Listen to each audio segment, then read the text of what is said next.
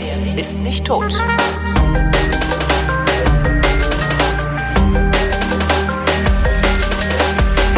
Willkommen zum Geschichtsunterricht einer Koproduktion von Vrindt und DLF Nova und zugeschaltet aus Köln ist Matthias von Hellfeld, mein Historiker. Ich Hallo Matthias. Äh, Thema heute, die Arbeiterwohlfahrt. Genau. Ja, Ja, genau. kennt man eigentlich nur von Essen auf Rädern und so, ne? Wo kommen die her? Ja, das ist aber auch schon, ja, ja, du hast schon recht. Und äh, das ist die Arbeiterwohlfahrt gegründet 1919. Und da ist natürlich klar, äh, der Erste Weltkrieg ist gerade vorbei. Warum wird sie gegründet? Weil dort sozusagen das Elend und die Not äh, auf ausgestreckter Hand vor einem gelegen hat. Die Lage für die Arbeiterschaft, an die sich die Arbeiterwohlfahrt zunächst einmal gerichtet hat, war damals relativ kompliziert. Ähm, sie hatten zwar auf der einen Seite jetzt äh, sozusagen Jubelstimmung, weil die Sozialdemokratie die stärkste Partei geworden ist bei den Reichstagswahlen, den Präsidenten stellte und die Regierung stellte. Gewerkschaften natürlich dann auch einen anderen Stellenwert hatten als äh, in anderen Konstellationen. Gleichzeitig aber kamen Leute, die auch Arbeiter waren, von der Front zurück, die in eine total veränderte Welt kamen. Also die waren es gewohnt, auch wenn sie Gewerkschafter waren oder äh, der Sozialdemokratie nahestanden, dass es einen Kaiser gab. Dieser Kaiser war weg, der war geflohen nach Holland. Dann ähm, gab es ein Kaiserreich bis dahin und nun gab es eine Republik.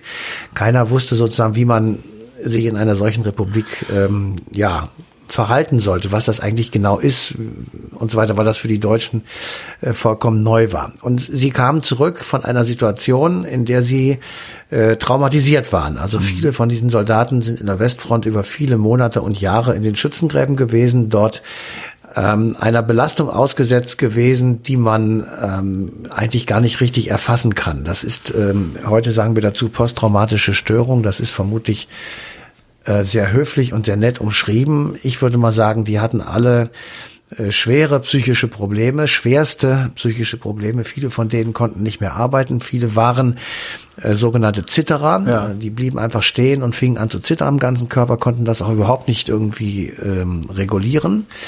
Ähm, es wurden viele Leute ähm, oder es gab viele Leute, die Drogen genommen haben, um das irgendwie zu kompensieren. Und davon waren eben auch sehr, sehr viele Menschen äh, Arbeiter, also diejenigen, die eben äh, von der Arbeiterwohlfahrt sozusagen und von der SPD naja, also ähm, angesprochen werden konnten.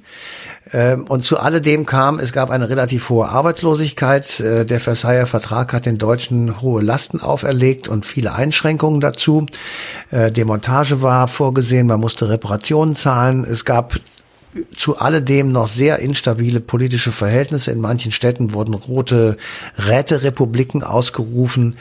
Ähm, die Franzosen äh, besetzten das Rheinland, weil bestimmte ähm, Deportationen nicht, ähm, ähm, Reparationen nicht gezahlt wurden. Es gab den Spartakusaufstand in Berlin. Die Stadt war wochenlang in einem Bürgerkriegszustand. Rosa Luxemburg, Karl Liebknecht wurden ermordet. Also es war ähm, wirklich Not am Mann und zwar überall. Und zum allerersten Mal, und da kann man dann auch so ein bisschen Hoffnungsschimmer sehen, ähm, gab es ja Frauen im Reichstag. Und eine dieser Frauen, es waren, wenn ich das richtig gezählt habe, vier, eine dieser Frauen war Marie Juchatsch. Und Marie Juchatsch war eine sehr ähm, enga- engagierte ähm, Vorkämpferin für die Frauenrechte auf der einen Seite. Aber es geht Aber ja gar ich- nicht um Frauenrechte hier, oder? Nein, nein, Bei der nicht. Arbeiterwohlfahrt. Also, Gar nicht. ja. Das ging über für Arbeiter, Männer und Frauen gleichermaßen. Und sie ähm, war also eine, eine Vorkämpferin für die Frauenrechte zunächst einmal und hat dann gesehen, dass mit den Verwüstungen, die dieser Krieg äh, hinterlassen hat, es sozusagen dringend der Hilfe bedurfte für Arbeiter und vor allem auch für deren Familien und ganz vor allem für deren Kinder. So, und ähm, da ist sie dann irgendwann auf die Idee gekommen, eine Hilfsorganisation zu gründen und beantragt ähm, innerhalb der SPD-Organisation eine Untergruppierung gründen zu dürfen. Und dazu brauchte sie die Zustimmung der Parteileitung und die, den bekam sie, diese Zustimmung bekam sie und gründete den Hauptausschuss für Arbeiterwohlfahrt, so hieß das Ding. Das war ein, eine Abteilung innerhalb der Sozialdemokratischen Partei. So, und damit war sozusagen der Startschuss gegeben für die AWO, kurz gesagt, also für die Arbeiterwohlfahrt. Und die Tätigkeiten, also was haben die eigentlich gemacht, muss ich ja sofort dann nachfragen, bestand also darin, die haben, ich sag mal, Hilfe zum Leben gegeben. Lebenshilfe in jeder Form. Finanziell, wo es ging, materiell, wo es notwendig war. Sie haben Mittagstische für Bedürftige gemacht. Das, was du vorhin mit Essen auf Rädern oder so gesagt hast, das gab's nicht auf Rädern, Ja, klar, aber man, klar. man konnte irgendwo hingehen, wo es äh, eine Stulle gab und was Warmes zu essen. Suppenküche, ne? Also was man heute so. Suppenküchen, genau. Was extrem gut genutzt wurde und dringend notwendig war, genauso wie die sogenannten Werkstätten. In diesen Werkstätten ähm, wurde im Grunde genommen Werkzeug bereitgestellt. Eine Hobelbank, ein Schraubstock, eine Säge, was weiß ich. Und dann konntest du mit deinem Zeug da hinkommen und dir da deinen Tisch bauen. Ja. Ähm, mit Hilfe von Leuten, die das vielleicht besser können als du. Also du kannst sozusagen dir selbst dabei helfen. Und aus diesen, ich sag mal, Grundsubstanzen, aus dieser Mixtur, daraus ist dann entstanden eine Hilfsorganisation für Menschen mit sozialer Bedürftigkeit, würden wir vielleicht heute sagen. Also Leuten, die es einfach, ähm, ja, kurz und gut nicht gut ging. Und das war natürlich bedingt durch den Krieg am Anfang, weil vor dem Krieg ähm, waren, gab es zwar auch viele arme Leute, keine Frage, und die Arbeiterschaft war nicht besonders gut gelitten, aber ähm, sie hatten ihren Job und sie konnten sich sozusagen selbst in irgendeiner Form über Wasser halten. Nach dem Krieg war das schwierig. Also wurde äh, die Arbeiterwohlfahrt sofort sozusagen als eine Organisation akzeptiert, auch in der Bevölkerung, die hilfreich war und die unterstützt wurde. Und sie wurde 1925 erst, also sechs Jahre nach Ende des Krieges oder sechs Jahre nach ihrer Gründung, ein eingetragener Verein, aber eben immer noch mit einer sehr engen Anbindung an die SPD. Man kann sagen, das ist eine SPD-Untergruppe gewesen, Ja. als eingetragener Verein. Ja, das finde ich das eigentlich faszinierende. Das gehören die immer noch zur SPD? Absolut. Also die Arbeiterwohlfahrt ist immer noch eine SPD-Organisation. Na, die ist, äh, naja, ne, ne, also ob du jetzt organisatorisch, das weiß ich ehrlich gesagt gar nicht, ob die in der Partei als Gliederung geführt werden, wie die Jusos oder so, das Ja. glaube ich nicht. Okay. Ähm, aber sie sind natürlich ein Verein, der, ähm, ich sag mal, sehr eng an der Sozialdemokratie hängt. Ja, ja. Ähm, der im Übrigen, ähm, man glaubt es kaum, auch eine Zeitschrift herausgebracht hat, äh, 1925 oder 26, die den abenteuerlichen Titel trug Arbeiterwohlfahrt, ähm, mit einer Zehntausender Auflage zweimal im Monat. Das ist schon ganz schön viel gewesen. Und 1929 und da kann man auch sehen, starker Einfluss der Sozialdemokratie, wird der, die internationale Arbeiterwohlfahrt gegründet mit dem Hintersinn, wir wollen unsere Kinder hin und her schicken können, also äh, Erasmus für Arme. Wir möchten Praktika in anderen Ländern machen, um dort die Verhältnisse kennenzulernen, die Sprache kennenzulernen, unsere Genossen kennenzulernen natürlich ähm, und die, diese Hilfsorganisation auf noch etwas breitere Füße stellen, als es ohnehin schon der Fall war in der Weimarer Republik. 1930, 31, 32 beginnt ja der Aufstieg der NSDAP und die AWO ist eine derjenigen Organisationen, die massiv und lautstark gegen die NSDAP agitiert. Und das Ergebnis können Sie sich dann im Mai 1933 abholen. Da finden in Deutschland die großen sogenannten Gleichschaltungen statt. Da werden also äh, Verbände und Organ Organisationen, egal was sie eigentlich letzten Endes wollen, also auch so gegensätzliche wie Gewerkschaften und Arbeitgeberverbände, werden gleichgeschaltet in der deutschen Arbeitsfront.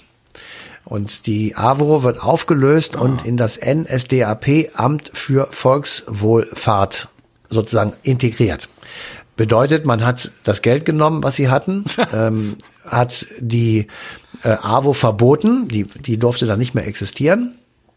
Ähm, mit dem Ergebnis, dass das Führungspersonal nach Frankreich geflohen ist, weil die wurden dann verfolgt, ähm, wenn sie nicht sozusagen freiwillig aufhörten oder dem NSDAP-Amt dann zur Verfügung standen. Und damit war die Tätigkeit der AWO innerhalb Deutschlands für die nächsten zwölf Jahre beendet. Ähm, schlicht, sie waren verboten. Und äh, damit verlagerte sich die Tätigkeit in die Illegalität beziehungsweise ins Ausland. Ich, weiß, was haben die denn in der Illegalität gemacht? Naja, du kannst natürlich auch Suppenküchen illegal machen. Du kannst Ja, stimmt, was kochen, kochen und weitergeben. Und das, was du dafür an Geld brauchst, das kannst du dir von jemand anders geben lassen. Das ist schwer zu kontrollieren. Aber das war nur noch in ganz, ganz kleinem Maße. Aber angeblich, ich wollte gerade sagen, angeblich hat doch die NSDAP äh, äh, dafür gesorgt, dass es allen im Land gut genug geht. Also das ist nicht nur an, angeblich so gewesen. Äh, Die haben die mit den Suppenküchen, das ist tatsächlich ein Punkt gewesen, den sie gehabt haben Ja. ähm, und äh, der sozusagen praktische Armutsbekämpfung dargestellt hat. Ähm, und das hat ja auch mit großer Propaganda, Knallerei noch eine ganze Weile lang ist das ja weitergeführt worden. Heute wird Erbsensuppe gegessen. Dann standen überall auf, dem, auf den großen Plätzen Leute, die eine große, große Kanne Erbsensuppe haben. Und da wurden dann die Volksgenossen eingeladen für kleines Geld, äh, sich dort so einen Teller zu besorgen. Und der größte Führer aller Zeiten, der hat sich dann auch immer auf irgendeinen Holzbock gesetzt und irgendwo eine Teller Suppe gegessen. Ähm, Das wurde natürlich sofort am nächsten Tag in der Zeitung gezeigt, also groß propagandistisch ausgeschlachtet. Also das ist schon weitergeführt worden. Ähm, wo, wobei natürlich das NSDAP Volksamt oder Amt für Volkswohlfahrt nichts mit der AWO gemein hatte. Da ging es nicht darum, dass man sich um die Bedürftigen kümmert alleine, sondern ging es um Gleichschaltung der der Menschen. Da wollte man an die Köpfe der Kinder, da wollte man äh, Manipulationen machen, da ja, wollte man klar. sozusagen gleichzeitig politische Schulung durchführen und so weiter. So, und Marie Juchatsch, die wir ja am Anfang schon ähm, erwähnt haben, also die Gründerin der AWO, äh, die musste dann 1933, 34 ins Exil nach Frankreich gehen. Dort hat sie versucht, anderen Immigranten zu helfen, also sozusagen eine Hilfsorganisation für ein etwas verlagertes Zielpublikum zu machen. Das endete aber 1940, als die Deutschen Frankreich überfielen und damit natürlich äh, Marie Juchatsch dann nicht mehr sicher war. Und viele von ihnen und ihren ähm, Genossen, die also mit ihr unterwegs waren, flohen dann in den Süden Frankreichs, dort wo das Vichy-Regime war. Und dann Marschall Pétain. Das war ähm, ein abhängiger Teil des deutsch besetzten Frankreichs, aber es wurden nicht alle Gesetze angewendet, die im restlichen Teil Frankreichs galten. Und deswegen waren viele ähm, Widerstandskämpfer, viele Kommunisten und Gewerkschafter und eben auch Frau Juchatsch und andere AWO-Funktionäre zunächst einmal dorthin geflohen. Und dort waren sie eine gewisse Zeit lang sicher, aber eben nicht wirklich. Und 1941 ist dann Marie Juchatsch äh, in die Vereinigten Staaten ähm, geflohen und lernt dort natürlich jede Menge andere Exilanten kennen und schlägt sich dort so mehr recht als schlecht durchs Leben, ist aber auch sehr stark geprägt ähm, durch das, was sie da in Amerika sieht. Amerika ist ja auch im Krieg, Amerika leidet auch unter diesem Krieg. Ähm, die Bevölkerung äh, muss Einschränkungen hinnehmen und sie ähm, nimmt das sozusagen mit in sich auf. Ähm, diese Frau bleibt dann äh, natürlich, solange der Krieg äh, war, in äh, Amerika. 1945, und das ist wirklich das Perverse daran, bist du im Grunde genommen vor der gleichen Situation wie 1919. Ja, Ja, also der Krieg ist- ist verloren.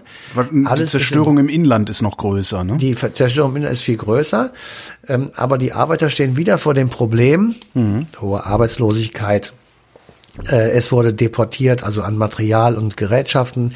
Äh, es sollten Reparationen geleistet werden. Es wurden Einschränkungen verkündet. Man konnte nicht sich freizügig bewegen und so weiter und so fort. Also es war wieder dringend ähm, an der Zeit, so etwas zu haben wie die AWO. Und das wurde auch tatsächlich gemacht, und zwar 1946 wird der Hauptausschuss sozusagen wieder gegründet und Ja. sofort auch oder sehr kurz danach wieder in eine EV umgewandelt, also in einen eigenständigen Verein. So, und kurz bevor die Bundesrepublik dann als Staat gegründet wird, im Mai 1949, kommt äh, Marie Juchatsch nach Westdeutschland zurück hält sich aber sozusagen aus der aktiven Arbeit etwas heraus und wird in Anführungsstrichen nur noch Ehrenvorsitzende. So, und von da an bis zum heutigen Tage nimmt die AWO ihre Arbeit wieder auf und und da bin ich wirklich rückwärts vom Stuhl gefallen, als ich das ähm, nachgelesen habe, äh, was ich jetzt an Zahlen sagen will. Es gibt sie auch heute noch, wie wir alle wissen. Klar, Und ja. ähm, Essen auf Rädern ist ein gutes Beispiel. Ich ähm, habe dann gedacht, okay, wie viele Leute sind da eigentlich Mitglied? Und du hast jetzt mal eine Chance zu raten. Wie viele Mitglieder hat die AWO? Äh, 50.000, nee, keine Ahnung. Also 333.000. 333.000. Das ist was denkst viel. Du, was denkst du, wie viele Leute sind dort fest angestellte Mitarbeiter?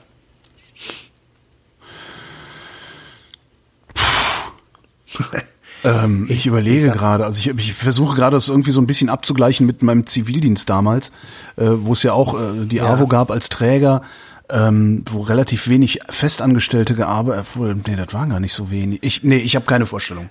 212.000. Wow! Zu den 212.000 kommen noch 66.000 ehrenamtliche Helfer und Mitarbeiter.